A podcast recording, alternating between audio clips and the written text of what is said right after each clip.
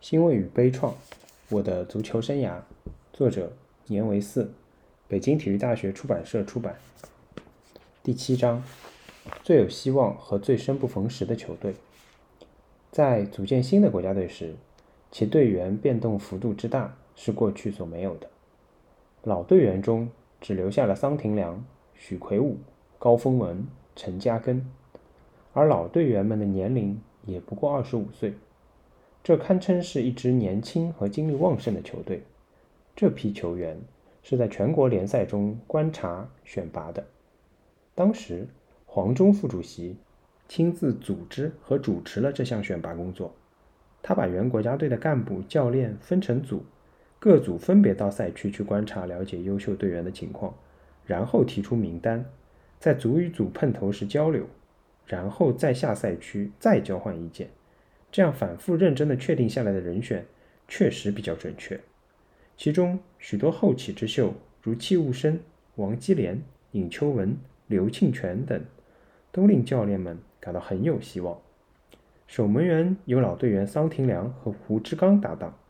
胡志刚是上海队的正选守门员，才二十二岁，他的反应不错，尤其心理素质很稳定，是老守门员张俊秀所推崇的。估计来国家队后，经过锤炼会有所作为。后卫线上，高分文的经验日臻成熟。另一位年轻的中后卫戚务生，身材颀长，头球好，速度快，是多年来难得的好苗子。许魁武、徐根宝、王航琴也具有反应快、启动快、认真负责的边后卫素质。中场的李国宁活动范围大。前场、中场、后场都能见到他的身影，他的聪明和脚下功夫均属上乘。尹秋文、刘庆全无论身高、速度还是技术，都超过了上一代的前卫。前锋王厚军、金正明、沈福如分别打右边和左边，他们的身材不高，但启动速度很快，过人也有招数，常能从两边发起进攻，使边线进攻发挥威力。王基连入队时还不到二十岁，但综合实力已不比其他队员差了。尤其应该提到的是胡登辉，他在门前的突破、抢点、射门能力，在今天也是很少有人能达到的。老将陈嘉庚任劳任怨，不仅自己能够射门，而且门前争顶头球，能为同伴创造机会，与胡登辉一高一快，是个合理有效的组合。其他队员如曾昭能、王建华、崔光礼、张中威、赵书田、许金秀等队员，也都多有特长和长处。他们非但能练，而且上场比赛，个个都能信心十足地发挥自己的优势。这是一个强有力的组合，是一支非常难得的年轻队伍。这些运动员的产生，是各省市。一九五八、一九五九年培养的，也与六十年代中期足球整体水平的提高息息相关。在一九六五年全运会上，许多运动员一场跑动距离达七千米以上，百米跑大多在十二秒以内，这并不比九十年代运动员差。正是这批运动员迎来了一个最有希望的时代，也遇上了一个最生不逢时的时代。这支球队。所以被称为史上最整齐、最有实力的球队（括号），而且至今没有一支球队已经超过了它（括号完）。很大程度上还取决于他们异乎寻常的刻苦。球队刚成立，领导上安排大家到永定河挖土修河，这类工作在今天的北京已经很少组织了，要干也是找外地民工去干。国脚们参加义务劳动。当时都很积极，没有一个有怨言，因为同工农结合与参加生产劳动是社会所提倡的。当时年轻人很单纯，一声号召，谁都满怀热情地去响应。在劳动中，球员们个个像小老虎，挖土、推车都干得很带劲，加之体力好、身手矫健，成为工地上一支战斗力最为突出的小分队，那绝对是劳动的一面红旗。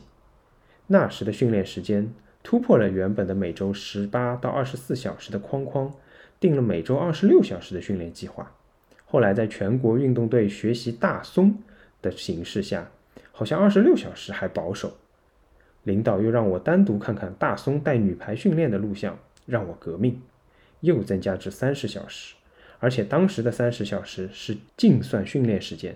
现在回忆那时的一堂大运动量课，多半是这么安排的：准备活动二十分钟，跑动传球十乘八十米约四十分钟，人盯人传球拦截三乘十五分钟约五十分钟，配合射门和对抗射门二乘二十五约五十分钟，分队比赛二十分钟，或者十乘四百米变速跑。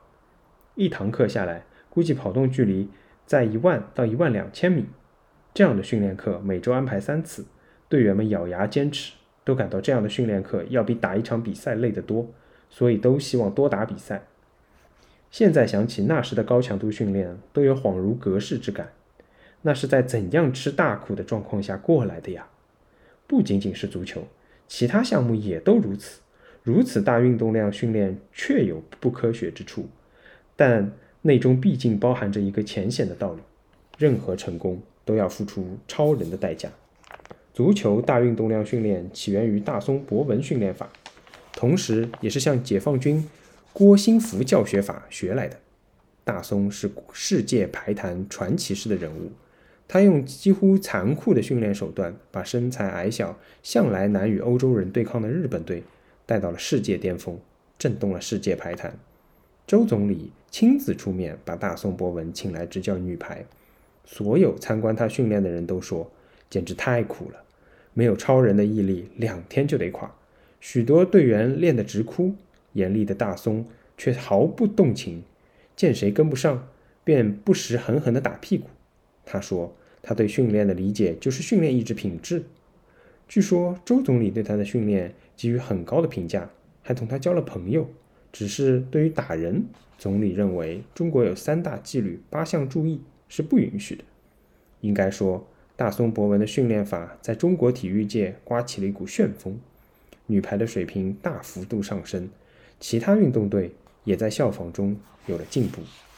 六十年代初期和中期还提倡一不怕苦，二不怕死，提倡学习艰苦奋斗的大庆、大寨，学习解放军。部队中的郭兴福教学法也被借鉴到运动队，这些口号乃至楷模都突出一个“苦”字。我无力来评价当时政治口号与风潮的功与过，因为六十年代前期浓重的政治色彩与左的舆论与后来的文化大革命息息相关，这是一个相当复杂的问题。不过，当时的人都有一种苦干傻干的劲儿。在条件极其艰苦的情况下，仍然推动了各行各业的发展，这也是事实。记得那时的训练，除了精神鼓励外，没有一点儿物质刺激。王基连、戚务生每月只拿二十六点五元的工资，出国任务令人羡慕，但所有零用金也只不过三十元人民币。但那时谁也没有把钱。和训练、出国和待遇联想起来，天已经黑下来，才停下训练。我看着模模糊糊的队伍，依然感受到他们高昂的士气。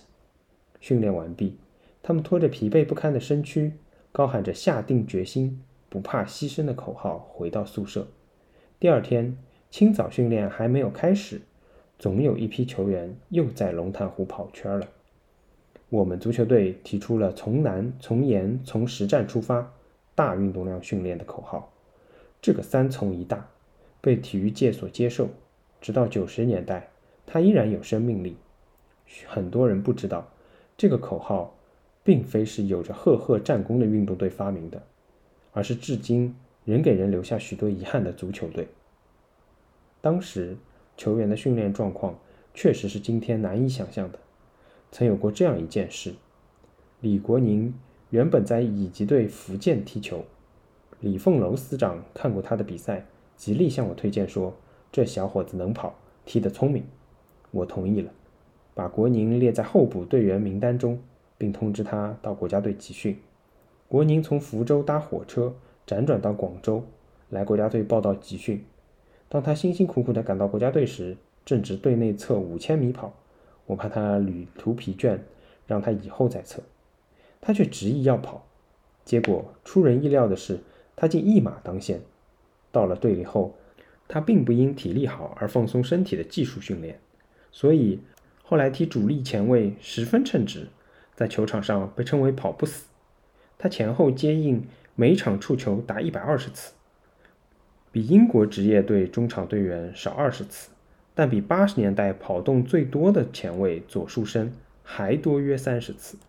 后来中国队水平上不去，成绩没有可喜的突破，关键场次老莫名其妙的输球。有些教练或队员总认为运气不好，怪老天爷不给做进。其实内中存在着无可避免的必然因素，只要多问几个怎么回事，就可以弄明白的。还有位左边锋沈福如，他进队时有腰伤，疼痛的大便都不敢用力，但他在整个冬训中坚持咬牙，竟没有向教练细说过自己的伤情，也没有请过假。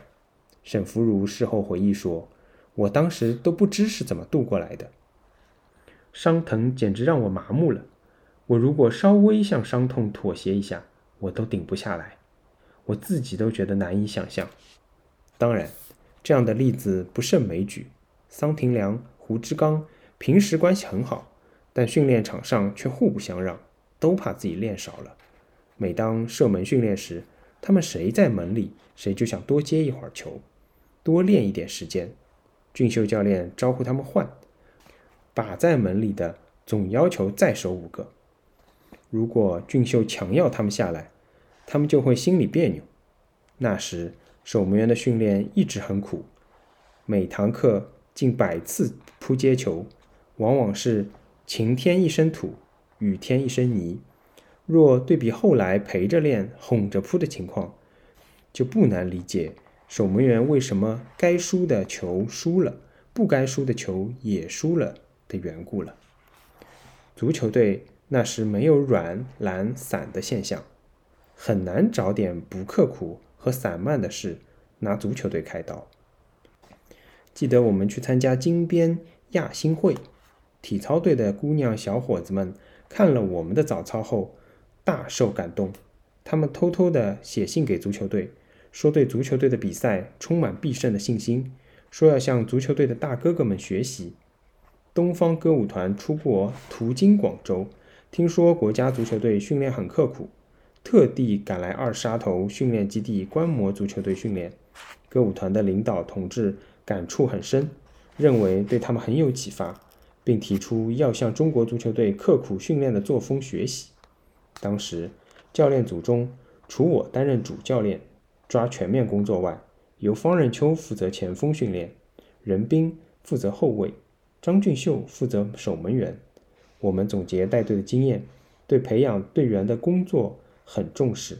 当时抽调队员并不能像今天这样说来就来说走就走，而是来走都要有国家体委大印的公函。因此，我们在队员身上必须多做工作，对调来的队员。力争培养成才。我们训练队员的几项内容是作风、技术、意识、配合和身体素质。我们所以把作风放在首位，就是痛感它最直接的关系着全队的凝聚力和战斗力。你技术再好，可在场上稀松二五眼，就会影响全队的斗志。平时娇娇二气，训练怕苦嫌累，说不得碰不得，置全队纪律于不顾。就会弄得人心涣散，影响全队的团结。这样的队员是绝对要摒弃的，哪怕忍痛也要割爱。如果一个队员作风不差，技术便是首先要考虑的。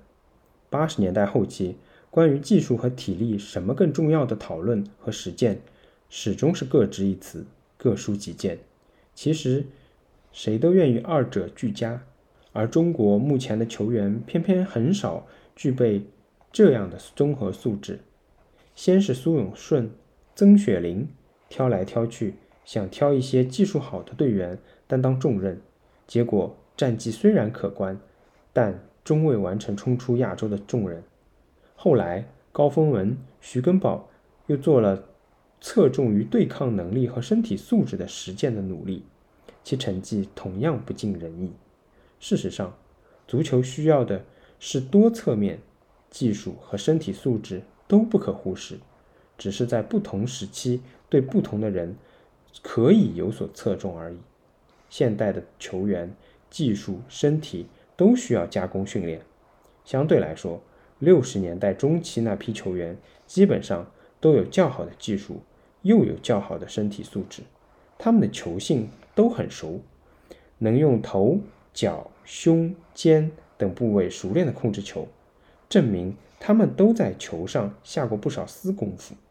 像李国宁，能用头、肩、胸、大腿、脚内侧、外侧、脚尖、脚跟、脚背等十六个部位颠球。他从上到下，又从下到上，反复循环三轮，共四十八下。在广州冬训，他在训练课后饶有兴趣地从二沙头训练场颠球上宿舍二楼，一路弯弯曲曲，有人又有车，还要上楼梯，球都不会落地一次。后来，国宁三十多岁，到体校为青少年运动员做技术示范，拍了颠球的录像片。在一九八六年。我将这个录像放给当时的国家队队员看，队里的几位技术尖子看后很感兴趣。李辉、魏克星、陈东立刻在球场上模仿试颠了几次，都没有成功。他们对国宁的玩球心服口服了。虽然颠球算不上技术，但它反映了球员熟悉球性的程度。一个球员不通球性，就控制不住球，也很难掌握好接传。带射的足球技术了。国宁接球时那么协调、自由、准确无误，正是他非常熟悉球性的结果。这支球队冲出亚洲已经完全具备了条件。首先，在国内，他的优势已经明显的表现在国内联赛中。记得同各级甲级队比赛，几乎都可以赢两球以上。上一届国家队在打国内联赛时就相当吃力，与上海队比赛。只是在最后两分钟顶进一个球，才得到冠军的席位。当然，国家队偶尔输给地方队是不必惊奇的，但在几十场联赛中，若与地方队难分伯仲，这样的国家队就会失掉人们的信任，影响自己的信心，有时还会引起队内不和、不齐心，而削弱自身的战斗力。这支国家队得到了人们的信任和拥戴。又恢复了国家队应有的地位。可惜的是，六十年代后，中国与苏联、东欧球队有限的交往都中断了，无重大比赛可打，这是球队的苦恼。而最重要的赛事是在金边举办的第一届亚新会。此时，曾经给中国构成威胁的印度尼西亚、巴基斯坦早已不在话下，我们的眼睛只瞄准朝鲜。这支朝鲜队几个月以前刚刚在英国举行的世界杯赛上大出风头，他们以一比零淘汰了老牌世界劲旅意大利队，使整个世界犹如做了一场梦，是意大利队回国时受到球迷不能容忍的臭鸡蛋的欢迎。他们进入世界前八名后，又与葡萄牙队争世界前四，他们上来就灌了葡萄牙队三比零，场上的观众惊呆了。真不知道朝鲜队还要打到哪里。后来，葡萄牙队在天才黑人球星尤瑟比奥的带领下，葡队才逐渐缓过劲来，以五比三反败为胜。这是亚洲球队在世界杯赛上刮起的一次旋风，而且至今没有再度出现这样震惊世界足坛的风暴。这次第十五届世界杯赛，荷兰队教练把沙特队称为世界强队，但沙特。也还没有达到朝鲜队当年的名次，可见当时的朝鲜队是在一个什么水平线上了。对这样一支球队，我们承认他的非凡实力，但我们有信心和他比比高低。这恰好是检验我们球队实力的机会。我们早就盼着这一天的到来呢。我们的交锋恰恰是这次大型运动会的压轴好戏，连西哈努克亲王也亲自来观看。体育场里座无虚席，有很多都是各个国家其他项目的运动员。我们的副团长陈先同志也同我们坐在替补席上。我们深知这场比赛的分量。当时队里的主力前锋胡登辉在前一场拼越南队时肘关节脱臼，他是锋线上的头号得分手，常有出人意外的杰作。他不能上场，使全队有些担心，好像都蒙上了一层阴影。主力前卫刘庆全额头受伤，缝了四针，但他仍带伤坚持上场。双方交上手，朝鲜队才发现，在世界杯上很有作为的他们，面对一支年轻的球队。毫不轻松，中国队在技术、体力上完全可以同他们抗衡。若从场面看，谁也没想到中国队甚至还略占上风。没多久，王后军从右路一个及时而又准确的传中，刘庆全突然插上空当，在人丛中一头把球顶进了朝鲜队的大门。全场都为中国队这一出色的进球而叫好。朝鲜队大举反攻。我们以攻对攻，也没有消极防守，因为那时球队强调和训练的就是以攻为主，所以在场面上依然不亚于对手。我很想乘胜追击，扩大战果。如果再进一个球，我们就可以把这场决战拿下来了。上半场快结束时，朝鲜队获得一个任意球，这个球罚得有些蹊跷，主裁判是越南人。当时文化大革命已搞得天翻地覆，在国内乱哄哄，在国际上也与不少国家与地区发生了争执。我们与朝鲜及越南的关系比较微妙，而朝越两国政治关系很好，这也不能不影响裁判的情绪。在哨子还没有吹响，裁判正推着我们的人墙，我们还按裁判要求后退时，朝鲜队突然把球发出，打我们个猝不及防。球就这样罚进了。我们的队员向裁判提出意见，但裁判竟似懂非懂地摊开双手，好像没办法挽回的样子。他边做这个动作，却又边向中圈跑，显然是要我们中场发球。这个球使我们非常窝火，但只能按照裁判的手势捡出球来发球。球依然踢得紧张激烈。大运动量训练确实保证了我们的奔跑体力和对抗能力。我们的队员不知疲倦，球到哪儿人就到哪儿。我们还占着优势，我们的平均年龄才二十三点五岁，对方却是二十七点五岁，而且上场主力的年龄还要大两岁。再这么打下去，我们的体力上会压倒对方。但我们的大赛经验太少，又说不定会在一次错误中遭受致命的挫伤。我感到这场球如果胡登辉能上。打出我们熟练的配合，这场球我们就能拿下来了。小胡属于那种在激战中常能一锤定音的前锋，我多么热切地想赢得这场比赛的胜利啊！我几次向小胡投去目光，看到他也坐不住了，显得十分焦急。可他胳膊上还夹着夹板，我犹豫地自问：敢不敢冒这个险让小胡上呢？这时，场外已经拿了亚军的女排队员也挤在我们身旁为我们加油。蔡希琴好像知道了我的想法，有意给我打气，说让胡登辉上。我终于走到了胡登辉面前，问他怎么样，能不能咬牙拼一下呀？他眼内闪着坚毅的光，好像出乎他的意外，又随了他的心愿。他斩钉截铁地说：“我胳膊没了都能上。”好，他上场了。果然，他的技术和跑动使锋线上的配合更为活跃。朝鲜队自知体力不如我们，便于我们消磨，并伺机打倒我们，就好像一个经验丰富的拳击手，在一阵抵抗之后，会抓住对手的漏洞，打出强有力的组合拳，去争取胜利。这是老将节省体力又赢球的招法。还有三分钟了，我们仍在不停的进攻，我们的后卫也压到了中场助攻。这时，高峰文得到球，传给另一个中卫戚务生。戚务生看看右路不好传，又回传给在中圈的高峰文。高峰文得球后，看对方上来了，又做个动作想改变出球的方向，不料有经验的对方前锋突然逼近，一脚把球断走，跟着打出一个长传快攻。只见左边锋迅速突破，拿球趟了两下传中。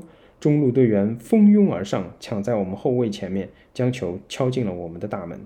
我们就这样在一瞬间输掉了一场球。进了休息室，不少队员都哭了，看着这些小伙子像孩子般的哭泣，使我既难过又感到这种不服输的劲头是难能可贵的。